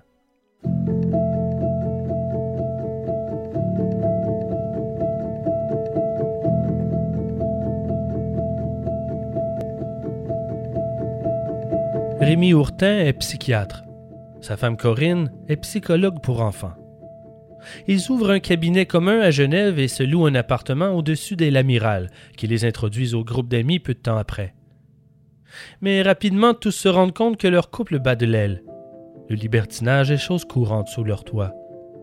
Corinne acquiert une réputation de mangeuse d'hommes et de voleuse de mari. Lorsqu'elle quitte Rémi pour s'installer à Paris avec leurs deux petites filles, la bande prend le parti du mari abandonné. Seuls les romans défendent Corinne, affirmant que Rémi l'a trompée plus souvent qu'à son tour. Florence et Jean-Claude gardent contact avec elle et vont même lui rendre visite à Paris pour prendre de ses nouvelles. Trois semaines plus tard, Corinne est surprise de recevoir un grand bouquet de fleurs avec une carte signée Jean-Claude. Il est à Paris pour une conférence et il serait ravi de l'inviter le soir même. Durant le souper, Corinne découvre un tout autre homme, le scientifique, le chercheur d'envergure. Jean-Claude revient à Paris peu de temps après et il invite à nouveau Corinne. Mais cette fois, à la fin du souper, il lui dit qu'il a quelque chose d'un peu délicat à lui annoncer. Il est amoureux d'elle. Habituée au désir des hommes, Corinne est flattée, mais elle n'est pas intéressée. Il ne l'attire pas du tout. Elle le repousse gentiment. Le lendemain, il lui téléphone pour s'excuser de cette déclaration déplacée. À son retour du travail, Corinne trouve devant chez elle un paquet de Jean-Claude contenant une bague en or ornée d'un émeraude entourée de diamants. Corinne lui dit qu'il est fou et qu'elle ne peut pas accepter, mais il la convainc de la garder. À partir de là, Jean-Claude prend l'habitude d'aller à Paris une fois par semaine, sous toutes sortes de prétextes. À chaque fois, il invite Corinne dans un grand restaurant. À la longue, Corinne craque. Il l'invite dans son lit. Ces repas hebdomadaires deviennent les grands moments de la vie de Jean-Claude. Il ne pense plus qu'à Corinne, à ce qu'il allait lui dire, ce qu'elle lui répondrait. Ce n'est qu'avec elle qu'il se sent vivant, qu'il a l'impression d'exister. Il n'ose pas lui avouer la vérité. Mieux vaut mourir que de la décevoir. Mais il aimait mieux mourir que de continuer à lui mentir. Il se désagrège peu à peu. Un soir, Jean-Claude téléphone à son ami Luc Lamiral depuis l'aéroport de Genève. Il dit se sentir très mal et craindre l'infarctus, mais il ne veut pas aller à l'hôpital. Il est en mesure de conduire, il arrive. Il pousse la porte de la maison une demi-heure plus tard, blême et très agité. Luc l'examine. Il n'a qu'une crise d'angoisse. Une fois calmé, Luc demande à son ami ce qui se passe. Jean-Claude est sur le point de tout raconter, mais il base en retraite. Il ne parle ce soir-là que de Corinne. Et c'est bien assez, c'est déjà trop pour Luc. Tromper Florence Il tente de ramener son ami à la raison et lui fait promettre de rompre avec sa maîtresse. S'il ne le fait pas, Luc promet de l'annoncer lui-même à Florence. Il n'aura pas besoin de le faire. Peu de temps après, Jean-Claude et Corinne passent trois jours ensemble à Rome. Il a insisté pour qu'elle accepte de l'accompagner dans ce voyage qui s'avère être un vrai cauchemar pour elle. Le dernier jour, Corinne lui déclare qu'elle ne l'aime pas. Elle le trouve trop triste. Jean-Claude explose en larmes. Il se quitte en se promettant de rester amis. De retour près de la famille, alors en vacances à Clairvaux, Jean-Claude n'en peut plus. Il part un matin à bord de sa voiture dans la forêt de Saint-Maurice. Il marche jusqu'au fameux gouffre. Celui-ci est si profond qu'une chute serait fatale. Il veut en finir. J'ignore combien de temps il a fixé le ravin avant de sauter. Mais ce que l'on sait, c'est que des branches ont amorti sa chute en écorchant son visage et déchirant ses vêtements. Il s'en sort seulement avec quelques blessures. Il remonte dans sa voiture et se prend une chambre d'hôtel à Lyon. Puis il téléphone à Florence et lui annonce qu'il a eu un accident de voiture. Il a été transporté en hélicoptère jusqu'à l'hôpital de Lausanne d'où il appelle. Affolée, elle veut le rejoindre, mais il commence alors à minimiser la situation et promet d'être de retour à la maison le soir même. À son arrivée, il se jette dans le lit et explose en larmes. Florence, bouleversée, croit d'abord que c'est le choc de l'accident, mais en le serrant très fort contre elle, elle lui demande ce qui ne va pas, ce qui le faisait tant souffrir, considérant que ses blessures sont somme toute mineures. Elle sent bien que quelque chose ne va pas depuis un certain temps. Jean-Claude invente alors que son patron de l'OMS venait de succomber à un cancer. Quoiqu'ému, Florence est surprise. Il n'a jamais montré la moindre affection envers ce patron auparavant. Jean-Claude croit aussi que le mensonge est insuffisant. Alors au début de l'automne, son lymphome endormi depuis quinze ans se réveille sous forme de maladie de Hodgkin. Sachant que la maladie est mieux vue qu'une histoire de maîtresse, il en parle à son ami Luc. Il le prend pitié et promet de l'aider, mais l'orgueil défensif de Jean-Claude prend les devants. C'est son cancer, il se battra seul. Il ne veut pas embêter personne. En réalité, il plonge dans une profonde dépression. Il se dit fatigué par les traitements et ne veut plus au travail à tous les jours. Il reste à la maison, alité, à ne rien faire, de plus en plus fréquemment. Quand Florence sort faire des courses, il saute sur le téléphone et compose le numéro de Corinne, juste pour entendre sa voix sur le répondeur. Si elle répond, il raccroche aussitôt. Mais voilà qu'un jour, il ose parler. Il raconte à Corinne qu'il traverse une période de grand désarroi. Inquiète, elle l'écoute. puis il s'ouvre à son tour sur ses déceptions. Tout comme elle avant lui, il l'écoute et la réconforte. En décembre, il retourne à Paris et leur relation reprend de plus belle. Les dîners, les sorties, les cadeaux, et après le nouvel an, cinq jours en amoureux à Leningrad. Mais décidément, Jean-Claude exaspère Corinne. Au bout de trois jours, elle tient le même discours qu'à Rome. Ils ont fait une erreur, mieux vaut rester amis. Dans le vol de retour, en larmes, Jean-Claude lui déclare que de toute façon, il a un cancer et bientôt, il sera mort.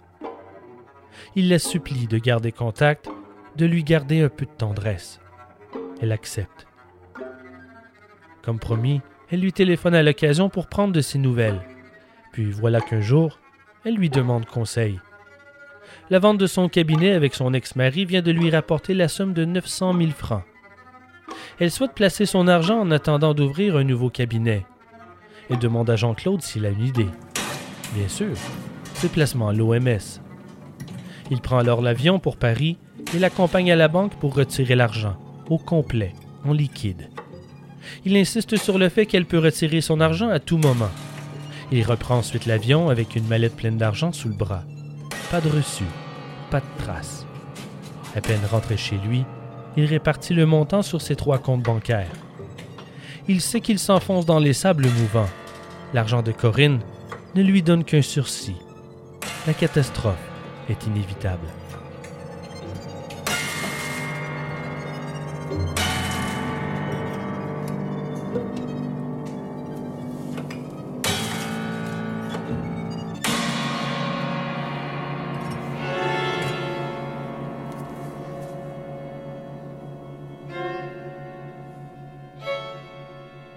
La dernière année de Jean-Claude se passe sous cette menace.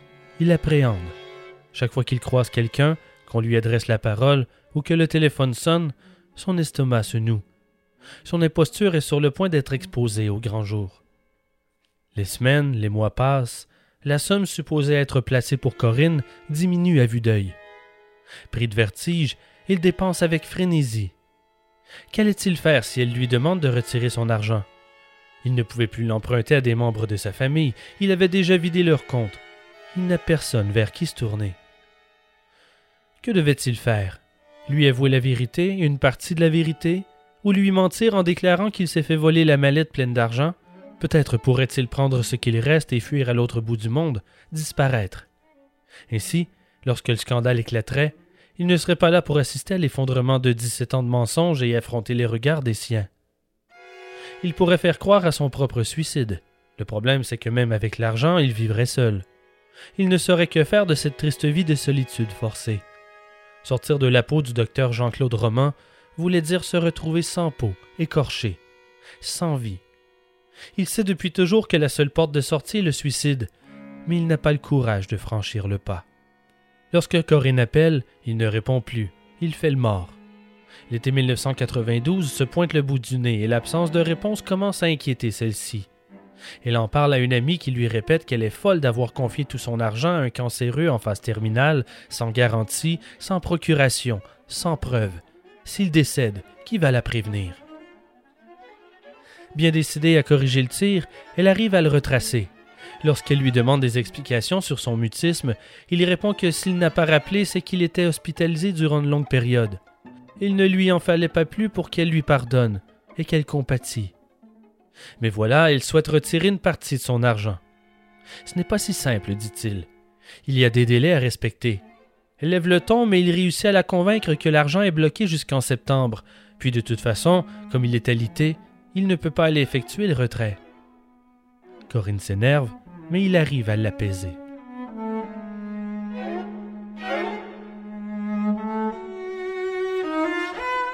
Puis un dernier événement, pouvant a priori paraître anodin, vient mettre le dernier clou dans le cercueil. Florence est vice-présidente de l'association de parents d'élèves de l'école Saint-Vincent.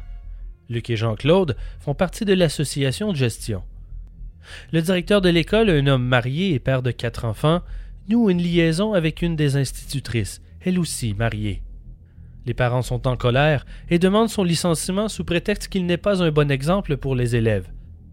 L'association de gestion décide d'intervenir. Il passe au vote pour demander au directeur sa démission et le remplacer, pour éviter le scandale. Selon Luc, ils ont voté la démission à l'unanimité. Jean-Claude affirme toutefois avoir voté contre. De retour à la maison, il raconte tout à Florence, la manière dont il a défendu le directeur. Florence reconnaît son mari dans ce qu'il affirme. Il a toujours été si défenseur de la justice. Malgré l'épuisement de ses traitements, il n'avait pas hésité à défendre un persécuté. Au cours des semaines suivantes, il n'a pas la langue dans sa poche, menant campagne auprès des mères d'élèves pour les rallier à sa cause. Les démarches de l'association contestées, le groupe s'est séparé en deux clans, les romans d'un côté, les l'amiral de l'autre. Mais Jean-Claude a toujours eu peur de la confrontation. Il en est terrifié depuis maintenant 18 ans de mensonges. Une nouvelle colportée par un voisin se rend alors jusqu'à lui. Serge Bidon, un autre membre de l'association de gestion de l'école, a déclaré vouloir lui casser la gueule. Serge est un type doux, la menace n'est que rhétorique, mais Jean-Claude crève de peur. Il n'ose plus rentrer chez lui par ses itinéraires habituels. Son angoisse est constante. Seul dans sa voiture, il lui arrive de sangloter et marmonner. On veut me casser la gueule. On veut me casser la gueule. Ça fait déjà quelques semaines que les Lamiral et les Romans ne s'adressent plus la parole. C'est Luc qui fait les premiers pas pour enterrer la hache de guerre. Il est ridicule de gâcher une amitié pour des querelles d'école, non? Un dimanche, après la messe, Luc approche Florence. Il lui raconte qu'il souhaite fermer les yeux sur leur désaccord, car il ne veut pas les perdre. C'est la première fois qu'il s'adresse la parole depuis le vote contre le directeur. Ce jour-là, Florence apprend par la bouche de Luc que ce que Jean-Claude lui a raconté est faux. En réalité, il n'a rien dit de la réunion. Il a voté pour la démission, comme tout le monde. Le détail peut sembler négligeable, mais pour la première fois de sa vie, Florence découvre que son mari lui a menti.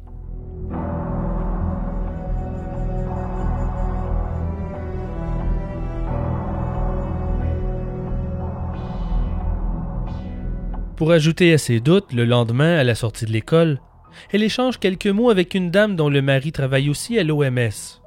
La dame compte amener sa fille à l'événement de l'arbre de Noël organisé par l'OMS, et elle veut savoir si Antoine et Caroline y seront aussi. À ces mots, Florence devient pâle. Comment se fait-il que Jean-Claude ne les a jamais invités? Est-ce qu'il lui a menti? À son retour à la maison, Jean-Claude remarque que le regard de Florence a changé, et il a peur. Le jour même, il prend l'avion pour Paris et amène Corinne au restaurant. Toute la soirée, il joue le docteur Roman, comme si c'était la dernière fois. Sous peu, il se tuera, et tout ça n'aura plus d'importance. À la fin du dîner, Corinne lui dit que cette fois c'est décidé. Elle souhaite retirer son argent en totalité. Jean-Claude sort son agenda pour fixer un prochain rendez-vous pour finalement lui remettre. Ensemble, ils choisissent le 9 janvier. Ça n'a pas d'importance. D'ici là, il sera déjà mort, se dit-il. Sur le chemin du retour, il passe prendre ses parents à Clairvaux pour qu'ils fêtent Noël avec eux. Il en profite pour rapporter des caisses de carnets de notes, de journal personnel et de documents. Nous ignorons ce qu'ils contenaient vraiment. Jean-Claude les brûle dans la cour. Entre Noël et le jour de l'an, il rédige plusieurs brouillons d'une lettre d'adieu destinée à Florence. Une lettre d'excuse, toute la vérité. Pardon, je ne suis pas digne de vivre. Je t'ai menti, mais mon amour pour toi et nos enfants n'était pas un mensonge. Mais Jean-Claude n'y arrive pas. Imaginez la douleur de Florence, de ses parents, des enfants, devant ces révélations, l'étouffe, l'étrangle. Il baisse la tête et abandonne. Au cours de la dernière semaine, il se sent lourd et fatigué. Il s'assoupit un peu partout, à tout moment, le lundi, sa mère lui téléphone, très inquiète. Elle a reçu un relevé de banque indiquant un découvert de 40 000 francs. Ce n'est jamais arrivé auparavant, alors elle n'a pas osé en parler à son mari pour ne pas le tourmenter. Jean-Claude la rassure et promet de faire un virement dans la journée. Elle raccroche rassurée, comme toujours après avoir parlé à son fils. Jean-Claude fait un court passage à Paris et dépose un livre de Bernard Kouchner et un parfum au cabinet de Corinne. Toujours dans l'intention de l'enjôler, il lui a offert de l'inviter à dîner en compagnie de Kouchner, le célèbre médecin et ministre. Le mardi, il ne va pas travailler. Il passe la matinée à étudier le livre Suicide, mode d'emploi et le dictionnaire des médicaments. Il choisit un barbiturique complété par un anti-vomitif, recommandé pour s'endormir sans douleur. Il commande les médicaments à la pharmacie Cotin sous prétexte qu'il en a besoin pour ses recherches. Son ami le docteur Cotin ne se doute de rien.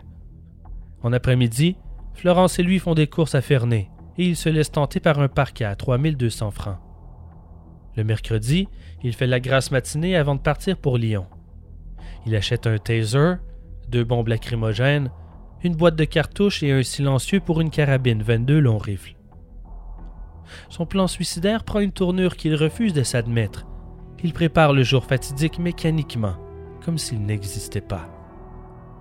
Le jeudi, comme pour brouiller les pistes, il part tôt comme à son habitude pour donner son cours à Dijon et passer voir ses parents à Clairvaux. Sur la route du retour, il téléphone à Corinne pour lui rappeler leur souper avec Kouchner prévu pour samedi. Le vendredi, il conduit les enfants à l'école avant d'acheter journaux et croissants. Il fait un court arrêt à la pharmacie pour prendre ses flacons de barbiturique. Un voisin se souvient l'y avoir croisé. Il avait l'air bien et tout souriant. Puis il remplit ses jerrycans d'essence à la station-service avant de revenir à la maison. À partir d'ici, le déroulement des événements est reconstruit selon les rapports d'enquête et d'autopsie, les retranscriptions de procès et les aveux de Jean-Claude.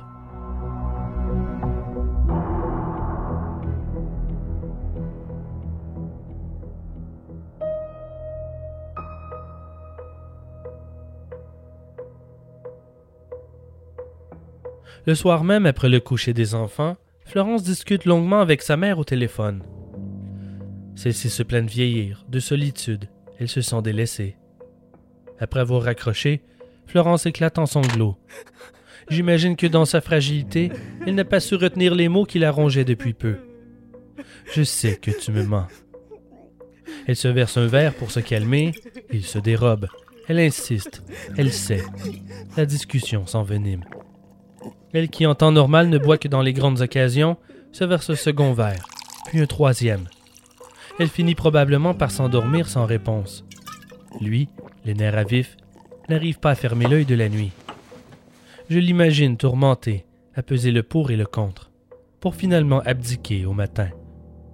Il défonce le crâne de Florence à l'aide d'un rouleau à pâte. Hier encore, les enfants l'avaient utilisé pour jouer avec de la pâte à modeler. Jean-Claude n'ira plus tard ce scénario. Il ne se souvient d'aucune scène de ménage. En fait, il affirme n'avoir aucun souvenir entre le moment où il réconfortait Florence après qu'elle ait raccroché avec sa mère et celui où il s'est réveillé avec le rouleau à pâte taché de sang entre les mains. Il sort de sa torpeur et se dirige à la salle de bain. Il nettoie le sang du rouleau soigneusement jusqu'à ce qu'il n'en reste aucune trace. Puis, il le range dans le tiroir de la cuisine. Le téléphone sonne. C'est une amie, psychologue après ça. Elle veut savoir si Florence animerait avec elle la messe du catéchisme de ce soir. Il lui répond que non car il compte passer la nuit chez ses parents dans le Jura. Il s'excuse de parler à voix basse. Les enfants dorment encore. Florence aussi. Mais la sonnerie du téléphone a réveillé les enfants. Ils apparaissent à la porte de la salle de bain. Jean-Claude leur dit la même chose. Maman dort.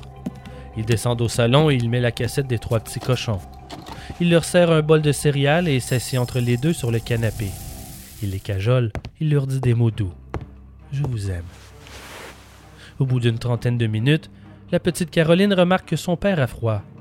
Elle lui propose de monter chercher sa robe de chambre à l'étage. Il dit que ce n'est pas nécessaire et qu'il les trouve chauds. Peut-être font-ils de la fièvre. Il voudrait mieux vérifier leur température. Il monte à l'étage d'abord avec Caroline. Il la couche dans son lit et va chercher la carabine. Il revient à la chambre.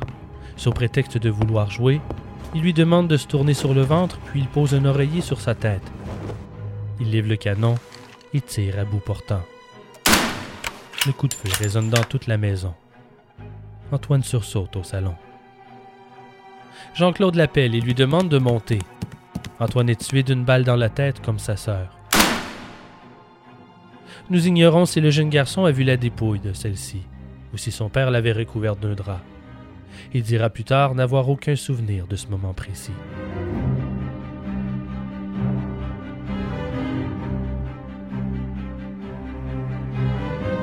Il ne sait pas pourquoi, peut-être pour faire semblant et refuser de faire face à la réalité comme il l'a toujours fait. Il sort dehors et vérifie la boîte aux lettres. Il n'a pas de courrier. Des voisins lui envoient la main pour le saluer. Il emballe et range la carabine dans le coffre de sa voiture et roule jusqu'à Clairvaux. Il ne se souvient pas du trajet. Habitué que le labrador de ses parents salisse ses vêtements en lui sautant dessus pour le saluer, il a enfilé une veste et un jeans avant de partir. Il a aussi apporté un costume propre en prévision du souper de ce soir avec Corinne. Il se garde devant la statue de la Vierge posée devant la maison que son père entretient religieusement. Il frappe à la porte, puis plus rien. Sa mémoire s'efface à nouveau, ou du moins, c'est ce qu'il déclarera plus tard. On sait qu'ils ont déjeuné tous les trois. Les couverts sont encore sur la table lorsque l'oncle Claude entrera dans la maison le surlendemain. De quoi ont-ils parlé? Tout comme il l'a fait avec ses enfants, il fait monter ses parents l'étage, chacun leur tour. D'abord son père qui l'assassine de deux balles dans le dos. Il cache la dépouille d'un couvre-lit. Il va ensuite rejoindre sa mère qu'il n'a rien entendu à cause du silencieux. Il l'invite au salon, il la tire au visage. Elle seule est assassinée de face. Est-ce qu'il a tenté de lui faire tourner le dos? S'est-elle retournée vers lui plus vite que prévu? A-t-elle vu la mort venir, dans la confusion la plus totale, pointée à la carabine par son fils, dont elle était si fière, dont elle vantait les succès à quiconque voulait bien l'entendre En tombant raide morte, elle perd son dentier. Jean-Claude le ramasse, lui remet, puis la recouvre d'une couverture à son tour. Le labrador court d'un corps à l'autre sans comprendre, en poussant de petits gémissements. Il doit rejoindre les autres, se dit-il. Il l'aimait tous tellement, ce chien, surtout sa fille Caroline. Ils doivent l'avoir avec eux. Il l'abat d'une balle dans la tête et le recouvre d'une couverture comme les autres. Il redescend au rez-de-chaussée et nettoie la carabine à l'eau froide, car le sang part mieux à l'eau froide. Puis il la range dans son râtelier. Il sort prendre son costume dans sa voiture et revient se changer à l'intérieur, sauf sa chemise. Comme il transpire beaucoup, vaut mieux la changer une fois arrivé à Paris. Il téléphone à Corinne et ils conviennent de se retrouver à l'église d'Auteuil où il assisterait à la messe avec ses filles. Il ferme la maison de ses parents et prend la route vers 2 heures PM. Comme il arrive en retard, il reste tout au fond. Il ne va pas non plus communier. Après la messe, il les attend dehors. Une fois chez Corinne, Léa et Chloé, ses enfants, lui montrent ce qu'ils ont reçu pour Noël. Corinne lui demande alors son argent.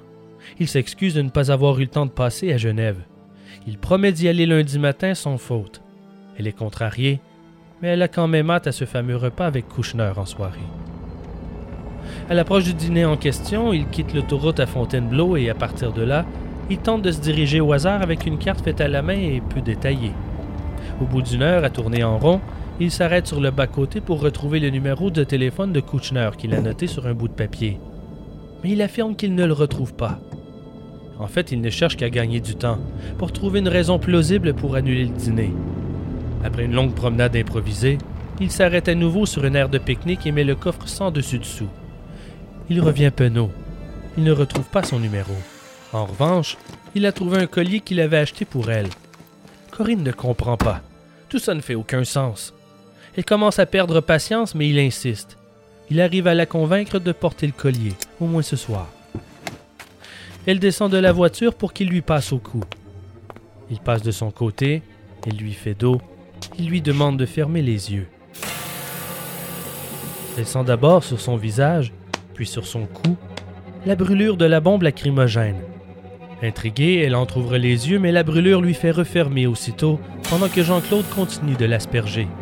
Ses yeux brûlent. Elle se débat et lutte pour le repousser. Il roule le long de la voiture et elle tombe. Toujours pendant qu'elle a les yeux fermés, Jean-Claude lui envoie des chocs électriques dans l'estomac avec le taser. Corinne est persuadée qu'elle va mourir. Elle hurle Ne me tue pas Pense à mes filles, s'il te plaît À ces mots, elle ouvre les yeux et croise ceux de Jean-Claude. D'un coup, tout s'arrête. Il se tient là devant elle, immobile et bouleversé. Jean-Claude sort de sa paralysie et tente d'apaiser Corinne, encore terrifiée.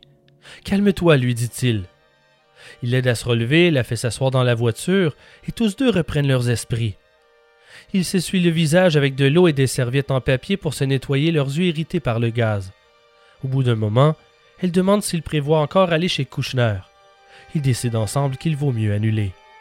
Puis ils reprennent la route en sens inverse. La scène qui vient de se passer lui semble aussi incompréhensible à lui qu'à elle. Comme si ce n'est pas déjà assez bizarre, Corinne doit débattre avec lui pour lui faire comprendre que c'est lui qui a commencé et pas l'inverse. Il secoue la tête, effaré. Au premier village, il s'arrête à une cabine téléphonique pour appeler les Kouchner et s'excuser de devoir annuler le dîner.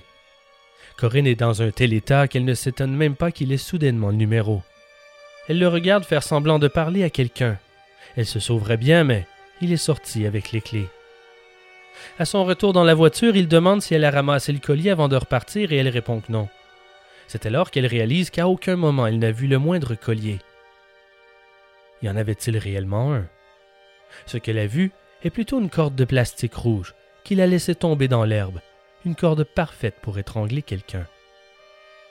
Pendant le voyage du retour, qui dure deux heures car il conduit très lentement, elle lui parle en ami dévoué et attentionné. Elle a peur que sa crise meurtrière lui reprenne. Il s'excuse en accusant sa maladie, son cancer le rend fou. Il dit qu'il a parfois des moments d'absence dont il ne garde aucun souvenir. Il pleure et hoche la tête d'un air compréhensif. En réalité, elle est affolée et combat pour garder son calme. Lorsqu'il la dépose devant chez elle, ils pleurent tous les deux. Il est environ une heure du matin. Il lui fait promettre de ne rien dire et elle de récupérer son argent dès lundi sans faute. Cinq minutes plus tard, il la rappelle depuis une cabine et lui dit Si j'avais voulu te tuer, je l'aurais fait dans ton appartement et j'aurais tué tes filles avec toi.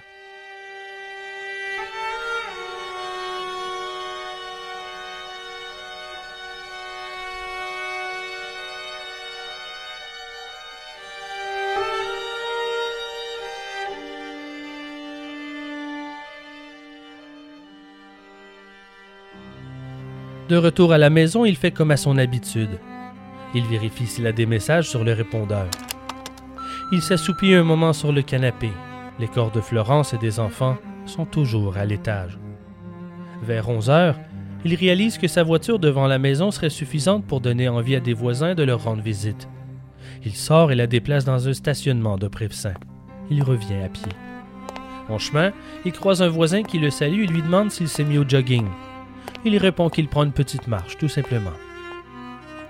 Il passe plus de deux heures à enregistrer du zapping télé sur une cassette pour en effacer son contenu. Nous ignorons ce qu'il souhaitait cacher. Peut-être simplement des vidéos de famille ou de leurs ébats sexuels. Entre 16h et 19h, il téléphone à neuf reprises chez Corinne. À la dixième, elle répond et ils discutent pendant une quinzaine de minutes. Elle se plaint de sa soirée épouvantable et de ses brûlures lui s'excuse à nouveau pour son comportement et parle de son propre état dépressif. Il n'est toujours pas monté à l'étage. À la tombée de la nuit, il se dit qu'il est temps pour lui de mourir. Mais il traîne encore.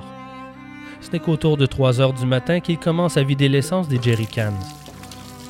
D'abord au grenier, ensuite sur les enfants, sur Florence et dans les escaliers. Il se met ensuite en pyjama et s'installe. Un peu après 4 heures du matin, il réalise qu'il a oublié les barbituriques et il se rabat sur un vieux flacon de somnifère qui traîne dans sa pharmacie depuis près de dix ans. Il met le feu à l'escalier, à la chambre, au grenier et se couche dans son lit, à côté de Florence. Les éboueurs remarquent la fumée qui s'échappe de la maison pendant le rond du matin. Jean-Claude s'enfile une vingtaine de somnifères pendant que les éboueurs commencent à tambouriner la porte du rez-de-chaussée. L'électricité saute, la fumée remplit la pièce. Il pose quelques vêtements contre le bas de la porte pour la calfeutrer. Il tente de revenir se coucher dans le lit, mais ses yeux piquent. Il voit mal. Il n'a pas encore mis le feu à la chambre. Les pompiers sont déjà là. Jean-Claude n'arrive plus à respirer. Il se traîne jusqu'à une fenêtre et l'ouvre. Les pompiers entendent claquer le volet et aussitôt, ils déploient leur échelle pour lui porter secours. C'est à ce moment que Jean-Claude perd connaissance.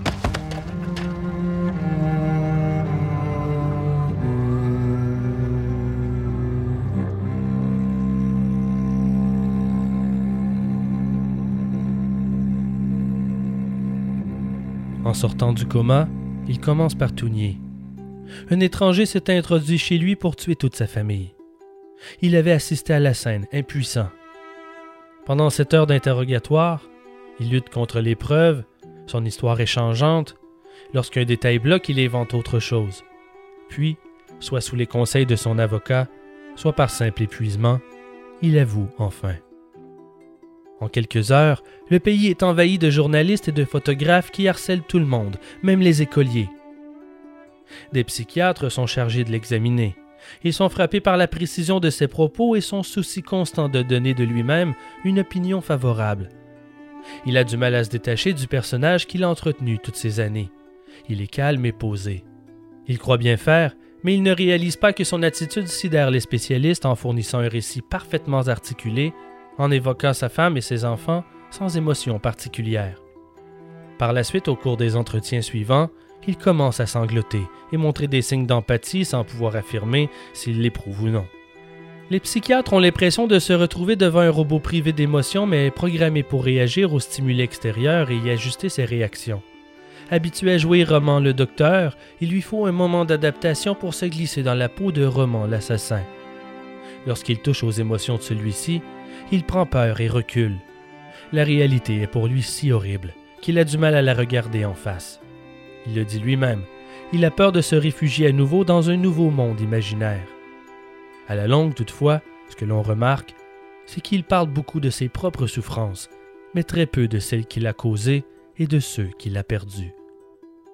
Les psychiatres le revoient au début de l'été, et il leur raconte qu'il a voulu se suicider en date du 1er mai, date de sa déclaration d'amour à Florence, mais qu'il a changé d'avis et s'est condamné à vivre, pour dédier ses souffrances à la mémoire des siens mais tout en restant très soucieux de savoir ce que l'on pense de lui, selon les psychiatres.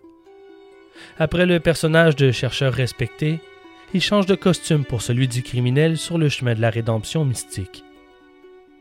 Puis à un certain point, une seconde équipe de psychiatres prend le relais et formule le même diagnostic.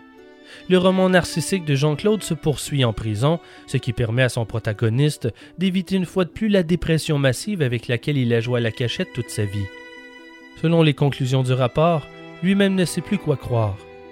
Comme s'il n'a pas accès à sa propre vérité, il la reconstitue à l'aide des interprétations que lui tendent les psychiatres, le juge ou encore les médias. Le jour où il arrivera à débloquer la réalité, ce sera au prix d'une sévère dépression. La chute le briserait. Son mécanisme de défense l'empêche de sombrer.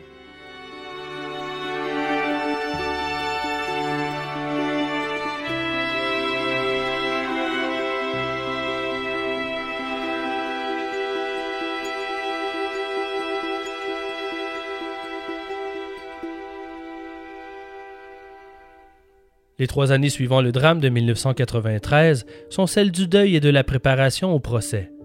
Constamment sollicités par les journalistes, les proches de Jean-Claude ont du mal à se remettre. La confiance s'est évaporée. Luc Lamiral essaie tant bien que mal de faire comprendre qu'il est facile de considérer Jean-Claude comme un monstre et ses amis comme une bande de bourgeois naïfs lorsqu'on connaît la fin de l'histoire, mais qu'avant, c'était très différent. Malgré d'interminables interrogatoires, Luc angoisse constamment de passer à côté de l'essentiel. Ça l'obsède. Il se réveille la nuit pour noter des souvenirs qui lui reviennent. Il tente de reconstruire le récit complet, trouver une cohérence dans l'histoire fictive de sa vie, à la lumière de cette amitié qui s'est engloutie dans un gouffre et avait presque réussi à engloutir avec elle tout ce à quoi il croit. Le témoignage de Luc est mal perçu lors du procès.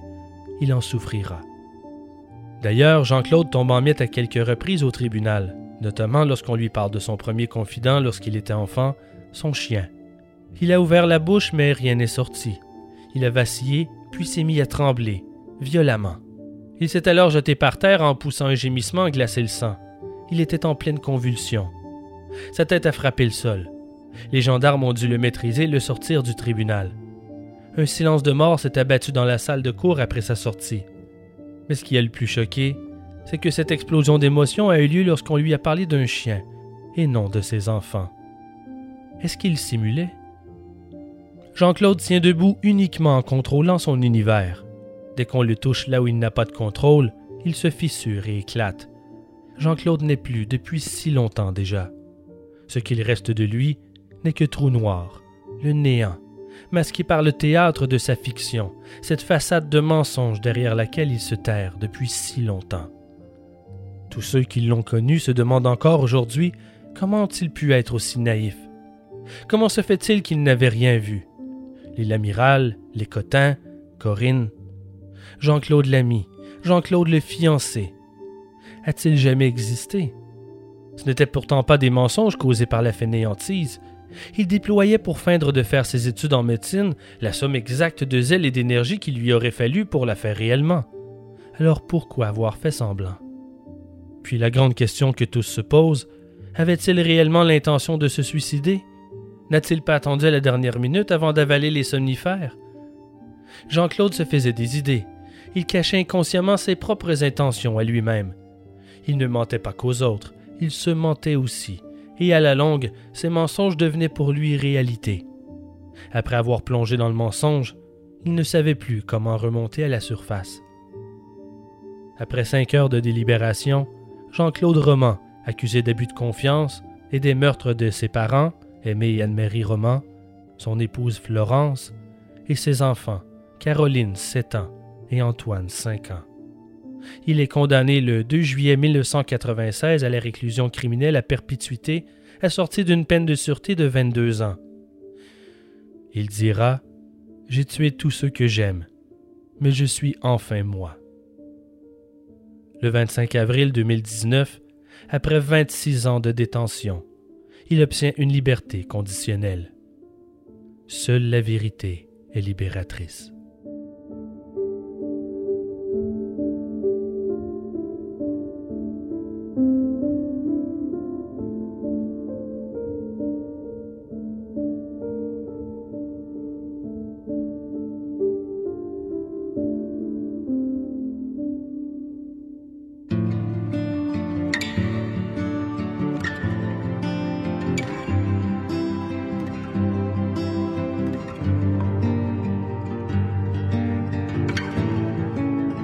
Ars Moriendi est écrit et réalisé par moi, Simon Predge. Aide aux recherches, Annie Richard. Ambiance sonore, Éric Lafrance. Notre histoire est adaptée du roman L'adversaire, écrit par Emmanuel Carrère aux éditions Gallimard. Merci à choc.ca et merci d'avoir écouté Ars Moriendi. Pour plus d'infos, visitez-nous en ligne au www.arsmoriendipodcast.ca. Bonne cinquième saison à tous Memento Mori. À défaut de te sentir, d'être dans ta peau, nous savons nous déduire au-delà des mots. Tu m'offres tes souvenirs sur ce grand plateau.